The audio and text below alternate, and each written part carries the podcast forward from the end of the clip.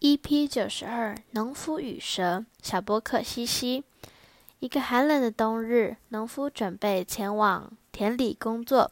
他走到半路，突然发现路旁有一条冻僵的蛇。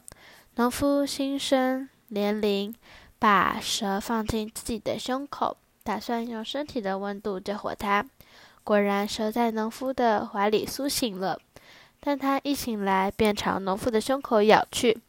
农夫临死之际，不禁喊道：“我怎么那么傻，傻到去渴了一条邪恶的蛇呢？”